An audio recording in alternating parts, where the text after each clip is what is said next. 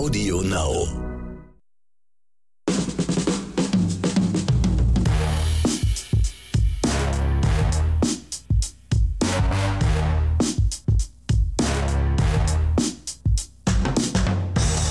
Hallo da draußen, das ist der gefühlt 100. Versuch, dieses Intro jetzt einzuspielen. Herzlich willkommen bei Oscars und Himbeeren. Mir gegenüber sitzt wieder der coole Hausmeister Ronny Rüsch. Tachchen Ronny. Tachchen Excel. Du siehst, es ist gar nicht so einfach, immer die Intros zu sprechen. Ich hätte es nicht gedacht. Also wir haben am Montag angefangen, das aufzunehmen. Jetzt ist mittlerweile Donnerstag. Es wird eng. Also ja, war gar nicht so leicht. Aber dafür ist es jetzt, glaube ich, ganz fluffig geworden. Und die Musik, die passt ja immer noch da rein. Die rettet uns, glaube ich, dann immer noch am Ende den Hintern. Von genau. daher, ja. Die kann, man, die kann man dann im Cut immer noch lauter drehen, wenn die Stimme Stimmen nerven. Richtig. Und über die Stimmen drüberlegen und genau. bis zum Ende am besten. Deswegen hört ihr euch 20 Minuten die Musik von Oscars und Himbeeren. Viel Spaß dabei. Ja, was gibt's Neues auf der Mattscheibe? Ja, wir haben heute ähm, zwei Oscars ähm, im Gepäck und wir haben heute nochmal einen kleinen, ja, wir hatten die Serie zwar schon mal vor ein, zwei Wochen. Es geht nochmal um The Falcon and the Winter Soldier, weil da ist gerade Halbzeit jetzt gewesen. Und wir haben heute auch ein Interview äh, mit einem ähm, Schauspieler aus äh, The Falcon and the Winter Soldier. Und ja, dazu aber mehr in der Mitte der Folge. Und natürlich dann am Ende, nach dem Interview, natürlich dann heute mal mal, äh, sage ich mal, eine harte Nuss für Axel, weil heute trifft es mal eine seiner absoluten Favorite-Serien, die heute leider mal in Himbeere aus meiner ja. Sicht mehr als verdient, ja. Und deswegen, ähm, wir haben heute ein ganz nettes Programm. Also. Aber merkst du eigentlich, dass wir in den letzten Wochen permanent Himbeeren verteilen an Serien oder Filmen, wo wir eigentlich immer gehofft haben, das ist es? Naja, das ist, dann, das, das macht halt diese Häufigkeit, weil die Leute ja. oft nicht wissen, wann mal gut ist. Ja, sie schlachten die Dinge aus, bis es eben nicht mehr geht. Ja, wir haben, hatten in den letzten Wochen eine Menge Dinge, die uns eigentlich Herzblut abverlangt hat, weil wir echt Dinge ja. hart kritisieren mussten, die wir eigentlich lieben. Und das ist natürlich immer schon, ja, ja. Übrigens dazu noch einen kleinen Sidekick äh, in die äh, letzte Folge von Dit und Dat und Dittrich. Da geht Ronny auch nochmal ziemlich steil, was das Thema Streamingdienste abgeht. Kann ich euch ja empfehlen, horcht da einmal rein. Da Ach, fand ich, was, ich, fand ich was steil, war doch eigentlich ganz human. Ja, ich sag mal so, es, es war nicht Ronny on fire, wie wir es ja. sonst kennen, aber es, es war schon knackig, deutlich. Also also, ich habe schon versucht. lieben. Ja, ich habe schon versucht, nett zu sein. Man hätte natürlich böser sein können, weil gewisse Dinge nerven mich natürlich mehr. Aber ich war eigentlich ganz, ja. ganz nett, fand ich. Also. Nein, nein, human, absolut. Also, es war nicht Ronny on Fire, aber es ja. war äh, knackig deutlich geradeaus ich finde ja, das ist auch das Gute an unserem Podcast, dass wir eben auch Dinge kritisieren, die wir gut finden, ja. Weil ich meine, äh, wir hatten dieses Thema ja schon öfter, nur weil ich von irgendwas Fan bin, muss ich ja nicht alles immer blind absegnen, was mir da halt vor die Augen gesetzt wird, ja. Weil es gibt gewisse Dinge, die entwickeln sich nun mal in eine schlechte Richtung. Und deswegen finde ich das gerade gut, dass wir eben auch die Dinge dann kritisieren. Natürlich sind wir auf einer gewissen Ebene auch Fanboys, aber eben keine blind, äh, die alles äh, geil finden, was man uns da präsentiert, weil ich finde, das macht einen guten Fan auch aus, auch dazu zu stehen, wenn es nicht gut gut ist. Ne? Richtig. Und die Medaille hat leider nun auch immer zwei Seiten und man muss auch mal die dunkle Seite betrachten. Auch das ist gehört so. dazu. Genau. genau. Das ist wie überall im Leben. Ne? Genau. So, und bevor wir jetzt weiter wieder philosophisch abdriften, weil das kann ich ja auch immer sehr gut. Oh ja. Zügeln wir uns jetzt. Und ja, und ich schwinge einfach mal ab zu meinem ersten Oscar diese Woche. Ja, also mein erster Oscar ist diesmal ein Film, der mich wirklich, der mich so richtig runtergeholt hat. Aufgrund der Geschichte, aber auch aufgrund dieses Mannes, den ich da kennengelernt habe und aufgrund, wie Tom Hanks spielt ihn, wie Tom Hanks ihn gespielt hat. Und zwar ist das der Film, der heißt im Original A Beautiful Day in the Neighborhood. Bei uns heißt der Film Der wunderbare Mr. Rogers. Ihr wisst, was ich für ein großer Feind bin von komischen deutschen Übersetzungen und Untertiteln. Hier ist es mal okay. Ähm, hier finde ich mal den Titel Der wunderbare Mr. Rogers trifft's ganz gut, weil wir in Deutschland ja diesen Mr. Rogers nun mal nicht so kennen und deswegen haben wir diesen Background nicht. Der Mr. Rogers mit vollen Namen Fred Rogers war ein Typ, der hat von 1968 bis 2001, man muss sich mal diese Zeitspanne überlegen, ja, ein Jahr vor der Mondlandung bis zu dem legendären Datum, in dem Kubrick seinen Film handelte, 2001 oder so im Weltraum, ja. Über diesen riesen Zeitraum hat er eine, ja, wie nenne ich es mal jetzt, so eine Art Bildungsprogramm für Kinder, eine Art Vorschulfernsehen Fernsehen für, für, für kleine Kinder gemacht. Es war immer so eine halbe Stunde und hat sich mit diversen Themen befasst. Also so eine Art Unterhaltungsshow. Ich sag mal in so einer, damit die meisten verstehen, was ich meine, so wie die Sesamstraße, nur halt nicht auf diesem Jim Henson Puppen-Style, sondern eben, dass er halt so diese Hauptfigur war. Ab und zu zwar auch mal mit Handpuppen und so, aber sehr, sehr auf die Menschen bezogen. Und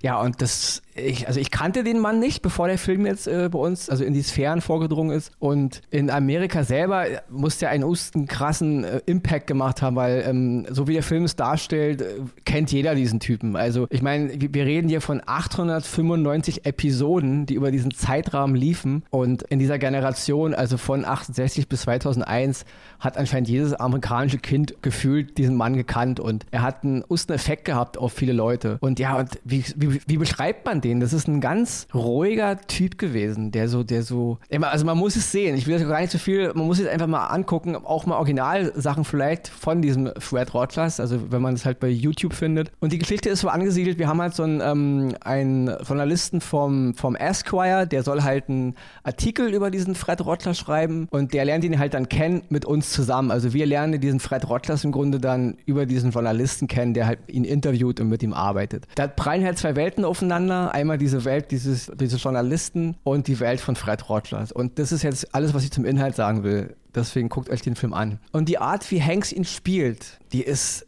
die ist brachial, zurückhaltend, schön. Ich habe das, also wirklich, man, man muss es gesehen haben. Ich, also von der ersten Minute an, äh, wie er, ihn, wie er ihn porträtiert, wie er sich bewegt. Es gibt auch so Stellen, wo er auch ein bisschen singt, weil er Rottlers in seiner Show auch gesungen hat. Es ist eine unglaubliche Ruhe, die dieser Mann ausstrahlt. Ja, es ist, also, es ist wirklich eine, ich habe selten so eine zurückhaltende, von den Stilmitteln aufs Notwendigste reduzierte Schauspielarbeit gesehen und die mich trotzdem so gefesselt hat. Ja, also Tom Hanks wirklich ein ganz großes Ding, was er hier abliefert. Und ähm, er hat, also Tom Hanks hat selber über Fred Rogers gesagt, der Mann kannte die drei Geheimnisse des Glücks und zwar sei nett, sei nett und sei nett. Ja. Und hier ist nett wirklich nicht eine abgedroschene Floskel oder hier ist nett wirklich einfach mal zu den Menschen nett sein. Zu jedem Menschen, ja. Zu der Bäckersfrau, zu dem Müllmann. Einfach mal nett sein. Egal wie scheiß mein Tag ist, ja. Wir kommen alle weiter, wenn wir nett sind. Und das ist eine ganz krasse Message, die dieser Film auch transportiert, ja. Noch ein kleiner Sidefact ist es sehr witzig. Ähm, durch ein Vorfahren aus Schöneck in Deutschland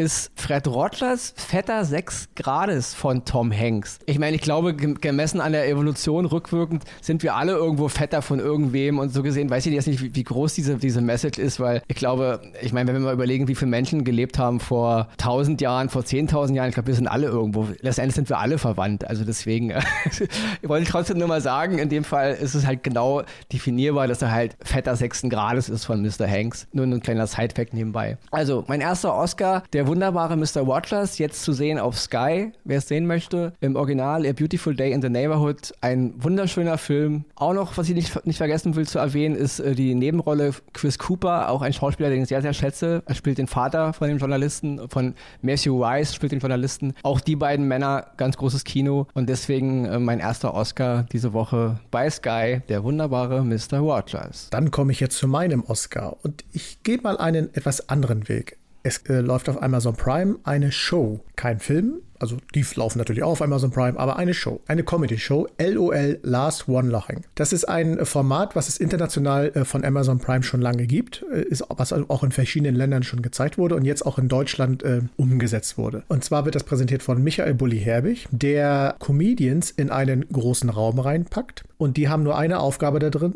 sie dürfen nicht lachen.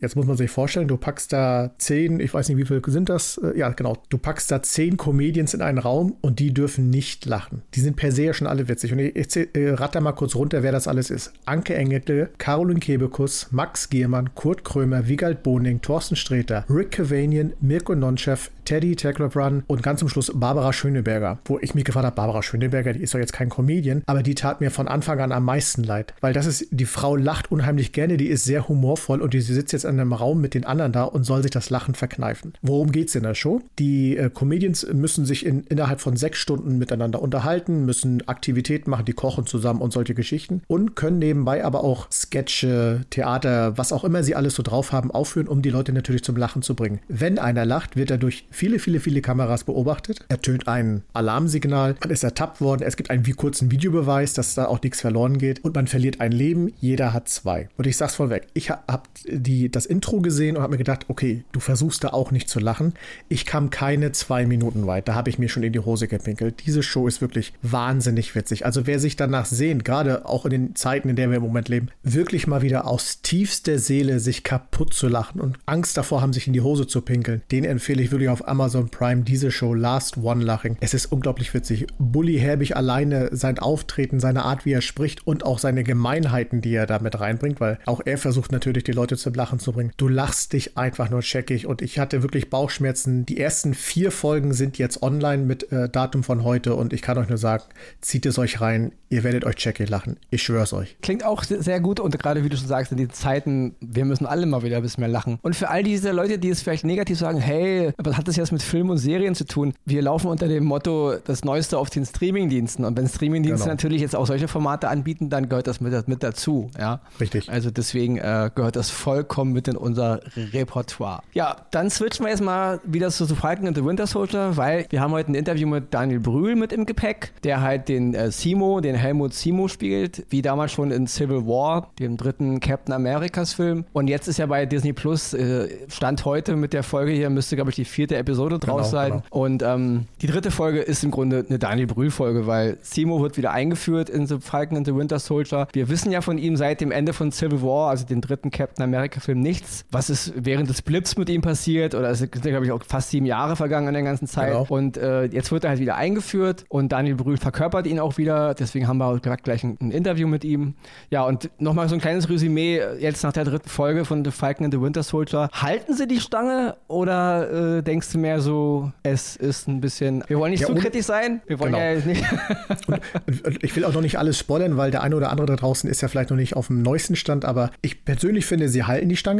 Es äh, geht von der, ähm, von dem, also das Niveau bleibt gleich. Es geht von den Handlungen vielleicht ein bisschen tiefer, ein bisschen ruhiger, ein bisschen anderen Weg, als ich ihn tatsächlich vermutet hätte. Auch, dass Charaktere plötzlich ein bisschen anders dargestellt werden. Aber ich fühlte mich in den ersten drei Folgen wahnsinnig gut unterhalten. Ich äh, äh finde auch den, diesen Punkt, dass man auch jetzt in der dritten Folge, so viel kann man sagen, auch eine Folge gemacht hat, wo man weniger den Fokus auf diesen Superheld, auf dieses, was der Superheld kann, gelegt hat, sondern mehr auf den Menschen, was der irgendwie noch erreichen muss, um an sein Ziel zu kommen. Fand ich großartig und deswegen ist es für mich weiterhin eine richtig gute Unterhaltung. Ich hätte ehrlich gesagt nicht damit gerechnet und wir hatten ja schon damals, als wir die erste Folge gesehen haben, gesagt, das ist Kinounterhaltung. Dabei bleibe ich auch, das kann ich auch weiter so im Kino sehen und ohne jetzt die vierte Folge schon gesehen zu haben, muss ich sagen, den Cliffhanger, den sie schon an die dritte Folge gepackt haben, hat mich, äh, lässt mich frohen Mutes weiter glauben, dass das in den nächsten drei Folgen auch so weitergeht und wer weiß, wahrscheinlich mit einem dicken Knall am Ende, mit dem wir noch gar nicht uns vorstellen können, was da noch kommen soll. Ich meine, die, die Serie wird natürlich letzten Endes sechs Folgen haben und wir haben jetzt halt Halbzeit, nicht? Und ich hatte einen, einen kleinen Kritikpunkt gerade in der dritten Folge, aber das habe ich den Herrn Brühl selber gefragt, deswegen, ähm, das kann man gleich im Interview hören, ja. Ansonsten hast du vollkommen recht, das ist, es ist Kino, ja, also das hatten wir ja schon mal in, in einer Episode bei uns, dieses Niveau, was sie da an den Tag legen, also für eine Fernsehserie und das ist ja nur letzten Endes für Disney Plus, für, ein, für den Fernsehapparat kreiert ähm, und deswegen ist es echt Hammer, was da äh, optisch präsentiert wird, nicht? Ja, und ich switch mal jetzt auf jeden Fall rüber, ähm, der Daniel wartet schon und deswegen, ja, ich, was ich machst du? ich, ich muss eben ans, noch ans Telefon, das hat was mit der Himbeere gleich zu tun, weil ich muss dann einem Produzenten und auch zwei Schauspielern gehörig den Kopf waschen, weil was da abgegangen ist, das kann ich so nicht stehen lassen. Und genau, deswegen, wie man damit mit deiner Lieblingsserie umgegangen ist, das ist Ja, da, no, äh, nee, ja. da habe hab ich deutlichen Redebedarf, deswegen bis okay. gleich. Okay, dann switch du jetzt rüber zu deiner, sag ich mal, Schelte in Anführungsstrichen und ich switch mal rüber zu Daniel und wir treffen uns dann gleich wieder nach dem Interview.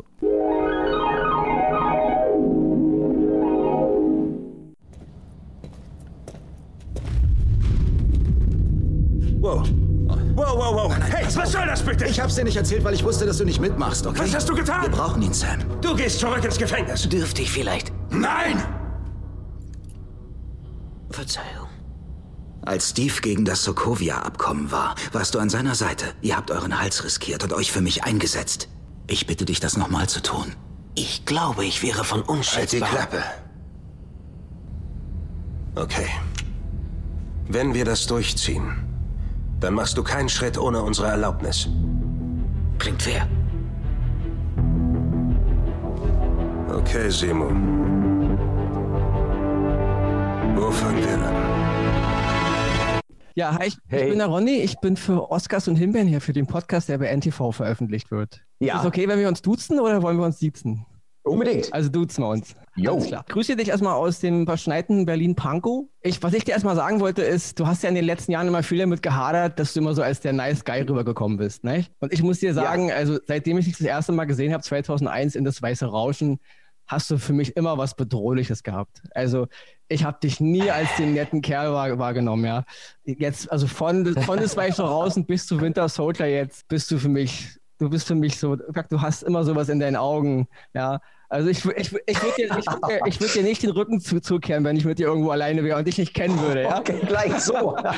Wollte ich dir mal klarstellen, ja. Also du bist für mich ein Das ist schön, das freut ja, mich. Du bist ein toller Schauspieler und ich habe dich nie als diesen netten Kerl wahrgenommen, ja. Ja. Danke dir, danke dir. Und natürlich jetzt mal so The Falcon and the Winter Soldier. Das ist natürlich großes Kino jetzt, die zweite äh, Serie bei Disney Plus, also die jetzt im, im Marvel Cinematic Universe handelt. Und meine Frage, die erste wäre, dass Helmut Simo nochmal jetzt weiterentwickelt wird. War das damals schon klar, 2016, als du dich mit Kevin Feige getroffen hast? Oder war das jetzt neu für dich, dass die sagten, hey, Daniel, wir brauchen dich nochmal? Nee, ich glaube, das war damals noch lange nicht geplant. Nee, nee. Ähm, also ist ja immer ein gutes Zeichen, wenn sie einen nicht umbringen. Ne? Das heißt, also der, der Gedanke schlummerte ja schon immer so, mein Gott, vielleicht könnten sie mich ja nochmal reaktivieren, aber ich, ich wusste da gar nichts. Also in, äh, und ich glaube, die selber auch noch nicht. Ne? Und ähm, genau, und dann äh, kam dieser Anruf ähm, für diese Serie und das hat mich total gefreut, ne? weil man dann auch denkt, na siehste, so, so mies war es ja nicht. Also äh, äh, wollen sie mich nochmal, das ist ja schön. Und ich habe mich noch mehr gefreut, als ich die Bücher las, weil ich dachte, ach,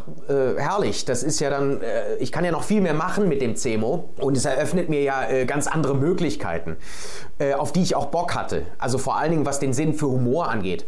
Dass man da ähm, Momente hat, ähm, in denen man so ein bisschen eine Leichtigkeit reinbringt, wo man dann herrlich, dadurch, dass man jetzt auch diesen ganzen Adelshintergrund erzählt, war dann so ein schöner äh, Teppich für mich, da ein bisschen arrogant und ironisch und blasiert zu sein, äh, mit meinem Mäntelchen da, dem Pelz und äh, auch endlich mal, auch endlich mal die, die lila Tüte anzuziehen.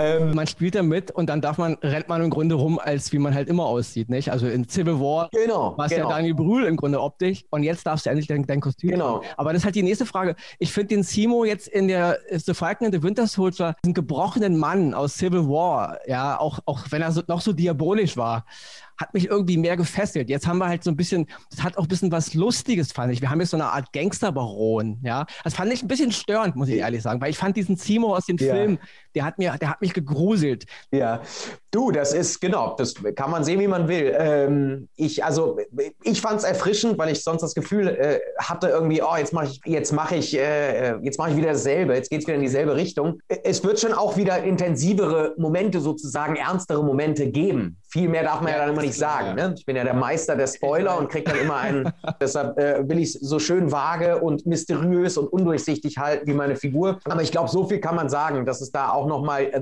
ein, zwei sozusagen äh, ernstere Was Hartes sozusagen. Auseinandersetzungen, äh, Gespräche geben, ähm, wo dann der Humor mal äh, äh, wegfällt. Okay. Aber also mir ehrlich gesagt, für mich war das total äh, erfrischend. Die einen werden es mögen, die anderen das nicht. glaube ich. Aber also, äh, genau. Ich fand's gut. Also, es ist keine Kritik. Ich fand's ja trotzdem gut, nicht?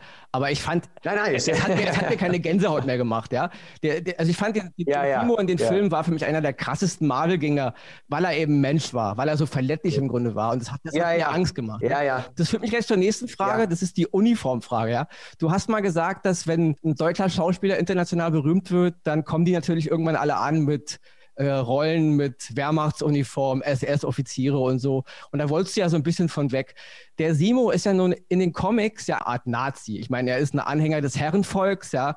Er, sein Vater Heinrich, er ist ja der, der 13. Baron. Was wäre jetzt gewesen, wenn die Rolle des Simo, des Helmut Simo, genauso angelegt wäre wie in den Comics? Weil er ist geboren in Leipzig ja eigentlich in den Comics.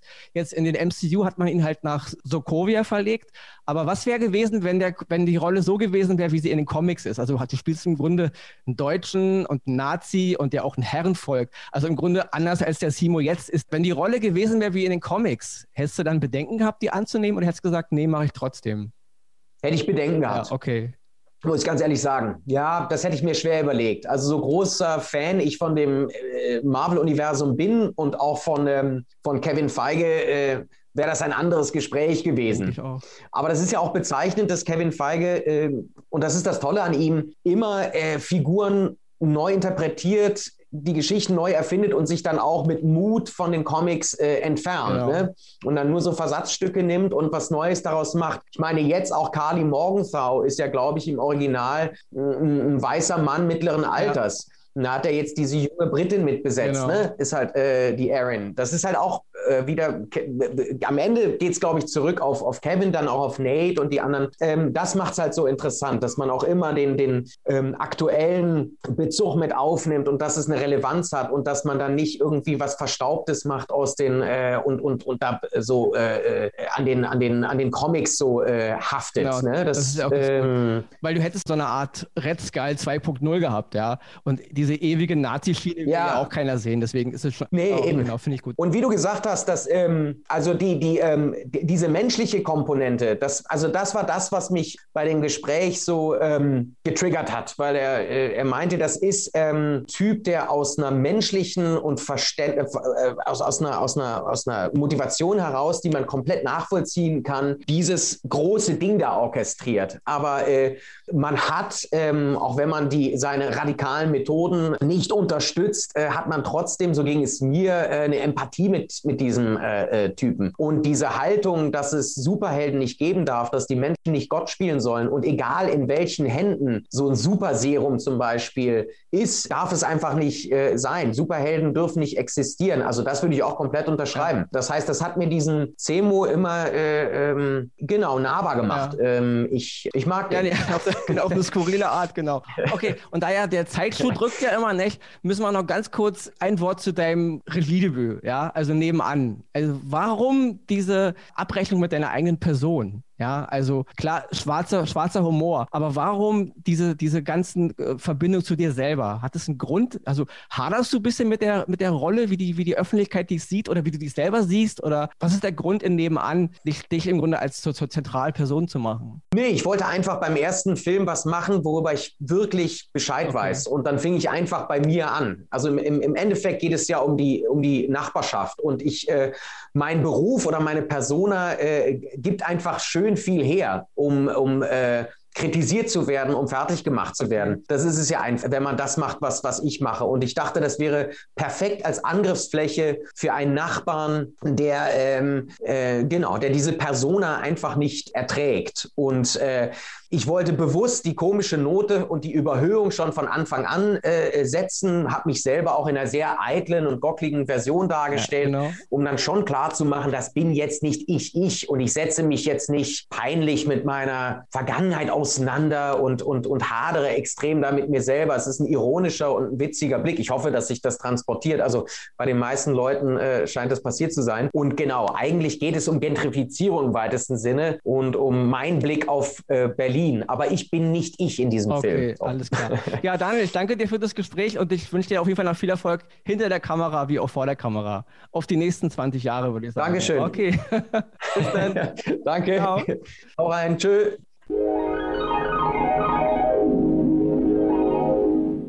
So, da bin ich wieder.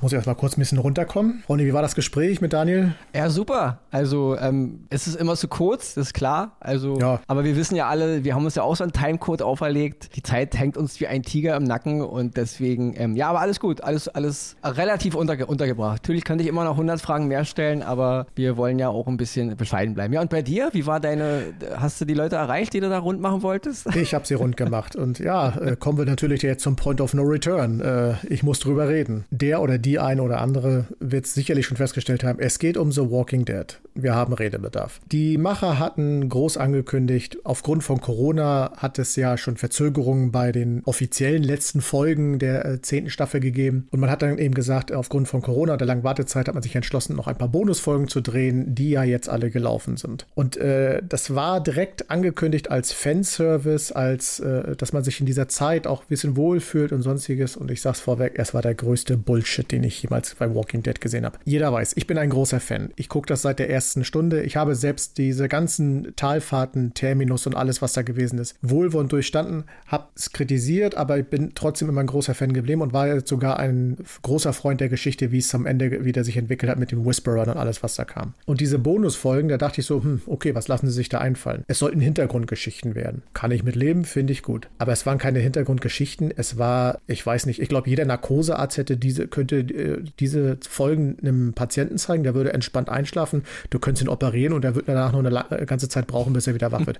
es war totlangweilig. Es war schlecht gedreht. Wir haben die Hintergrundgeschichten, ich spoilere jetzt äh, einfach mal raus, oder ein paar Hintergrundgeschichten von Daryl, von Carol erlebt, warum sie sich beide nicht gut an, äh, miteinander verstehen. Das wirkte alles so am Zahn herbeigezogen. Plötzlich sollte Daryl in der Zeit, wo er Rick immer gesucht hat, eine Freundin im Wald gehabt haben, die dann aber auf einmal verschwunden gewesen ist. Dann ge geht es um die äh, Leute, die äh, in diesem Eisenbahn, äh, auf diesem Bahnhof gefangen genommen wurden. Der König, Princess, Eugene, wie sie alle heißen, die ja von diesen weißen Soldaten, wir nennen sie mal spaßeshalber Stormtrooper, gefangen genommen wurden. Da gibt es eine Folge, wie sie angeblich in irgendeinem Waggon eingesperrt wurden, aber das Ganze spielt nur bei dieser Princess und sollte eine Hintergrundgeschichte zu ihr werden. Aber so wirklich Hintergrund, außer dass sie offenbar eine beschissene Vergangenheit hatte und ein bisschen einen an der Klatsche hat, haben wir gar nicht erfahren. Und dass sie durch ein enges Loch kriechen konnte, ja, das auch das haben wir erfahren. Der Rest hat irgendwie, das war alles völlig zusammenhaltlos. Sie fing dann an zu fantasieren und so, wo ich gesagt habe, warum, weshalb, wieso? Du hast, die Folge war zu Ende und du hast davor gesessen, warum? Was hat mir das jetzt über diesen Charakter, den es ja noch nicht lange gab? Das war erst die dritte oder vierte Folge, wo dieser Charakter überhaupt eine Rolle gespielt hat. Das Einzige, wo ich dann nur ein bisschen positiv gestimmt war, das war jetzt die letzte Folge, wo man über Negan erfahren hat, wie Negan zu Negan wurde. Das war eine Geschichte, die hatte Hand und Fuß, da konnte sich jeder reinversetzen, da konnte man auch verstehen, das macht Sinn, warum Negan dann am Ende zu dem geworden ist, der er dann war, als er mit den Saviors um die Häuser gezogen ist. Aber alles, was davor war, und da, äh, das, da hilft auch nicht, dass die letzte Folge positiv war, war langweilig, war, war wirklich, ich sag mal, ein, eine Schande auch für die Charaktere. Deswegen habe ich auch gerade mit zwei von denen gesprochen und den Kopf zu waschen, wie konntet ihr dieses Drehbuch auch nur annähernd so umsetzen. Das war fürchterlich und ja, mir fehlen einfach die Worte. Und wenn, bevor du loslegen kannst, wenn die elfte Staffel das Niveau werden soll, die elfte wird die letzte Staffel werden, danach ist Walking Dead zu Ende. Also dann muss ich sagen, dann kann es sogar sein, dass ich Game of Thrones der letzten Staffel wahrscheinlich einen Oscar geben werde, weil das wird mit Sicherheit dann um Längen besser gewesen nur sein. Als über Ronnys Leiche. nur über Ronnys Leiche von Game of Thrones einen Oscar.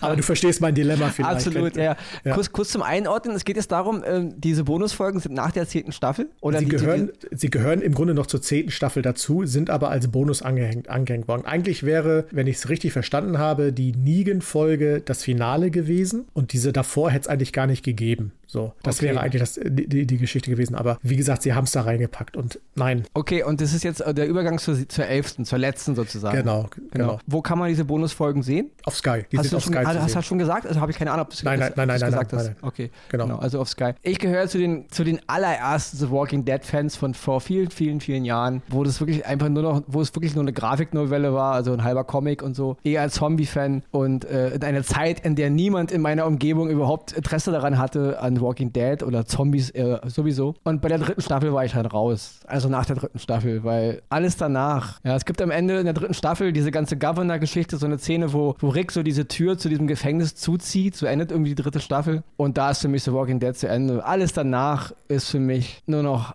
Aufguss gewesen. Und es ist aber gut, dass ähm, Hardcore-Fans wie du, ich bezeichne dich mir jetzt mal so, ja, ja. jetzt äh, bis zur zehnten Staffel durchgehalten haben und jetzt auch sehen, irgendwann ist ja mal die Mühle zu Ende getreten. Ne? Also das ist jetzt, das ist ja, also ich fand die Erzählweise auch in den letzten Staffeln Höhen und Tiefen, klar, man konnte es sich wieder schön gucken, aber ich finde, das ist wirklich, es ist, es ist ein Paradebeispiel für eine gute Serie, die aufgrund des Erfolgs wirklich ausgetreten wurde. Also wir reden ja gar nicht mehr von einem ausgetretenen Pfad, der, der Pfad ist weg. Also es ist da ist, da ist gar kein Sand mehr und kein Weg. Das ist so ausgelatscht, da ist nur noch Luft im Grunde, ja. Also das ist, ich habe da, ich bin da wirklich schon seit Jahren aus. Ich habe sie trotzdem angeguckt, so ist nicht. Aber für mich war das echt nur noch, um zu sehen, dass es einfach nichts mehr ist. Ja, nur klar, es gab immer, immer wieder Höhen und Tiefen, keine Frage. Es gab immer mal wieder Einzelfolgen und auch Einzelstränge, die waren, die waren sehr, sehr gut. Aber im ganzen Konstrukt war für Ronny schon ähm, nach Staffel 3 Feierabend. Und Fear the Walking Dead, genau dasselbe Ding, fing so gut an, dann ist es so ein Abklatsch geworden. Morgen brauchen wir gar nicht drüber reden, äh, weil morgen fliegt, fliegt mir die,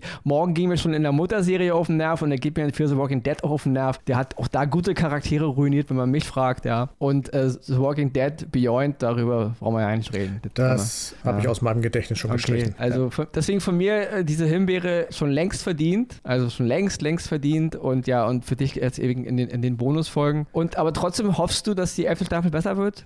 Hoffst du, dass sie einen Ja, runden Abschluss Also ich, hinbekommen? ich sag mal so, ich hoffe, dass es nicht das Niveau dieser Bonusfolgen haben wird, Mhm. weil dann diese elfte Staffel soll 25 Folgen haben. Wenn die uns 25 Folgen lang mit diesem Echt? Niveau 25 Folgen hat die ja, elfte? Äh, Wow. Dann sehe ich tief schwarz für, äh, für, für das ganze Konstrukt, weil ähm, das wäre jetzt, ich man, man will ein Ende finden und ich sag mal, ich hätte gar nicht gar kein Problem damit, wenn man es ähnlich wie bei Game of Thrones sagt, acht große Folgen, meinetwegen Spielfilmlänge, kann ich gut mitleben, aber dann ist auch Cut. Aber wenn das 25 Folgen auf dem Niveau wie diese Bonusfolgen, und ich weiß, jetzt kommen die Kritiker noch um die Ecke, die sagen, ja, du hast ja gar nicht über Maggie gesprochen, die in der ersten Bonusfolge wieder ein, richtig eingeführt wurde, kann ich kurz drüber reden. War etwas interessant, aber hat auch nicht den, ich sag mal, war auch nicht das Goldene vom Ei. So, damit haben wir Maggie auch abgegrast. Und wie gesagt, wenn das das Niveau äh, werden soll, dann sehe ich schwarz. Und äh, um deine äh, Seele noch ein bisschen anzukitzeln, Fear the Walking Dead geht ja jetzt auch in die nächste Staffel. Ich werde es mir natürlich anschauen und werde dann natürlich hier darüber berichten, wie es da weitergeht, weil da hat es ja zumindest Antun. Ja, ja ich werde es mir erstmal angucken.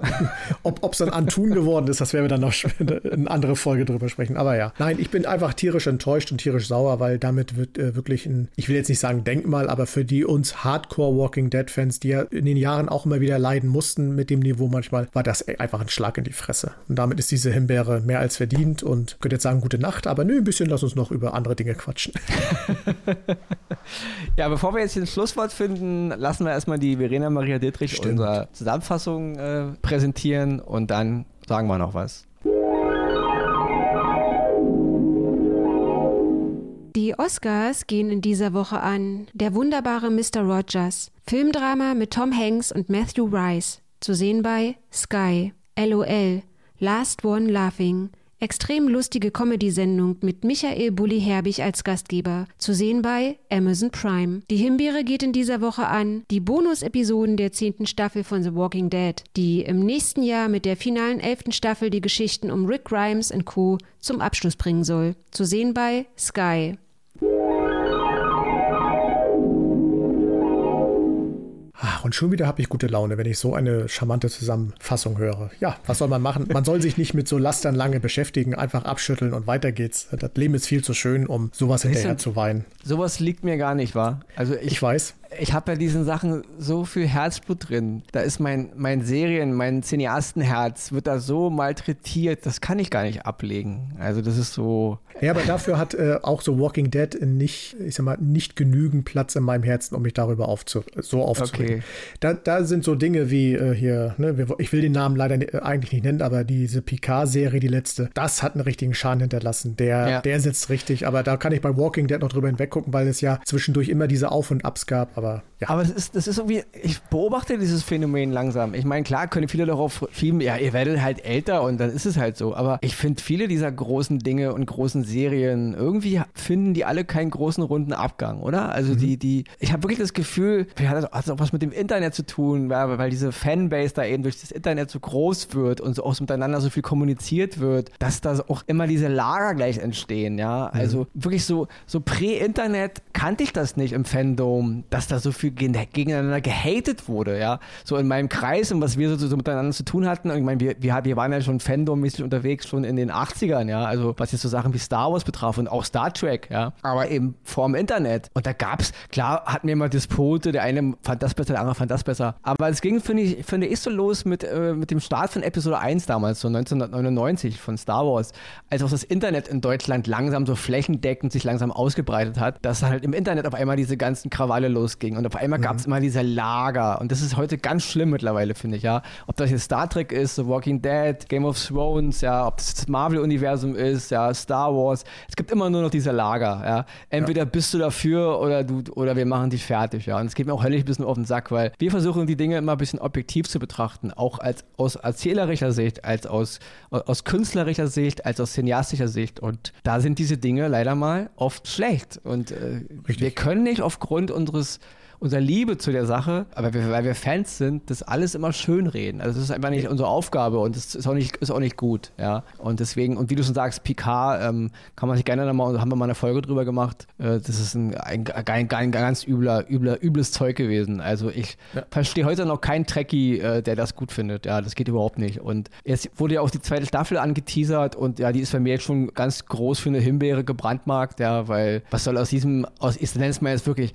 aus dieser Schrotterzählung und da kann mir gerne jetzt jemand steinigen, wenn er will, was soll man daraus noch machen? Also das ist, das ist. Aber ich weiß, unsere Fans freuen sich schon darauf, wenn wir dann diese zweite Staffel hier in aller Ausführlichkeit, wie soll ich es respektvoll ausdrücken, zerlegen. zerlegen. Genau. Aber um wieder ein bisschen Freude ins Leben zu rufen, müssen wir natürlich auch sagen, hoffentlich hat euch auch diese Folge wieder gefallen. Vielen Dank an Daniel Brühl auch für die Zeit. Und ja, ich würde sagen, macht es gut. Habt eine schöne Woche. Erstmal ein schönes Wochenende. Oder wer später hört, was auch, wo auch immer er gerade ist. Schöne Woche. Bleibt, genau. Schönen Monat. Leben. Frohe Weihnachten, guten Rutsch, wie auch immer. bleibt uns treu, bleibt gesund. Und ich sag einfach mal, bis zum nächsten Mal. Tschüss.